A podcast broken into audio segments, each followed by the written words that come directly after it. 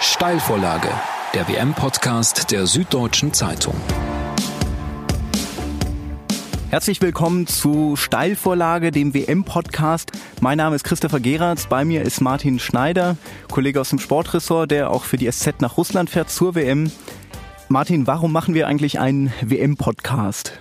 Ja, wir glauben, dass wir damit einfach eine Lücke schließen. Wir sind alle in der Redaktion große Podcast-Fans äh, dieses äh, journalistischen Formates, weil es eben mit sich bringt, dass man ein bisschen analytischer, ein bisschen hintergründiger und vor allem ein bisschen ausgeruhter und ein bisschen länger über Themen reden kann. Wir haben jetzt für unseren WM-Podcast unseren Zeitrahmen von einer halben Stunde gesetzt und wir glauben halt, dass das das ideale Format ist für die Art und Weise, wie wir Fußball sehen, wie wir über Fußball berichten und dass wir da unseren Lesern und in dem Fall unseren Hörern einen Mehrwert bieten können. Worüber wollen wir denn sprechen in diesem Podcast? Wir reden über die Themen, die äh, vor allem nach den Deutschlandspielen anfallen. Das kann äh, eine besonders gelungene Aktion von Timo Werner sein, eine Auswechslung von Joachim Löw, die Taktik von Joachim Löw, einen besonderen Spielzug des Gegners, eben was uns interessiert, was wir interessant finden, wo wir glauben, dass wir Infos dazu liefern können, Einschätzungen dazu liefern können. Und wir reden natürlich auch über politische Inhalte. Die Kollegen Johannes Aumüller und Thomas Kistner werden zu hören sein in einer der ersten Folgen. Da geht es um politische und sportpolitische Themen. Also auch das werden wir behandeln.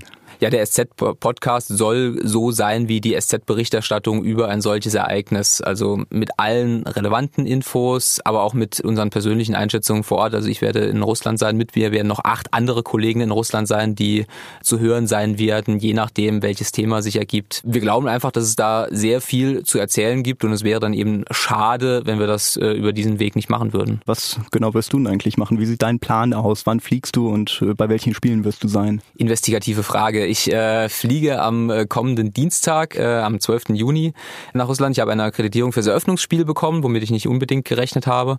Die ersten Wochen werde ich in Moskau sein, weil die deutsche Nationalmannschaft auch ihr erstes Spiel in Moskau hat. Und nach dieser Woche Moskau folge ich dann der deutschen Nationalmannschaft durchs Turnier, erst nach Sochi. Dann hoffe ich, dass ich das Spiel Russland gegen Uruguay noch im Stadion verfolgen kann, wo eventuell der Gastgeber ausscheiden könnte. Zumindest kann man das antizipieren.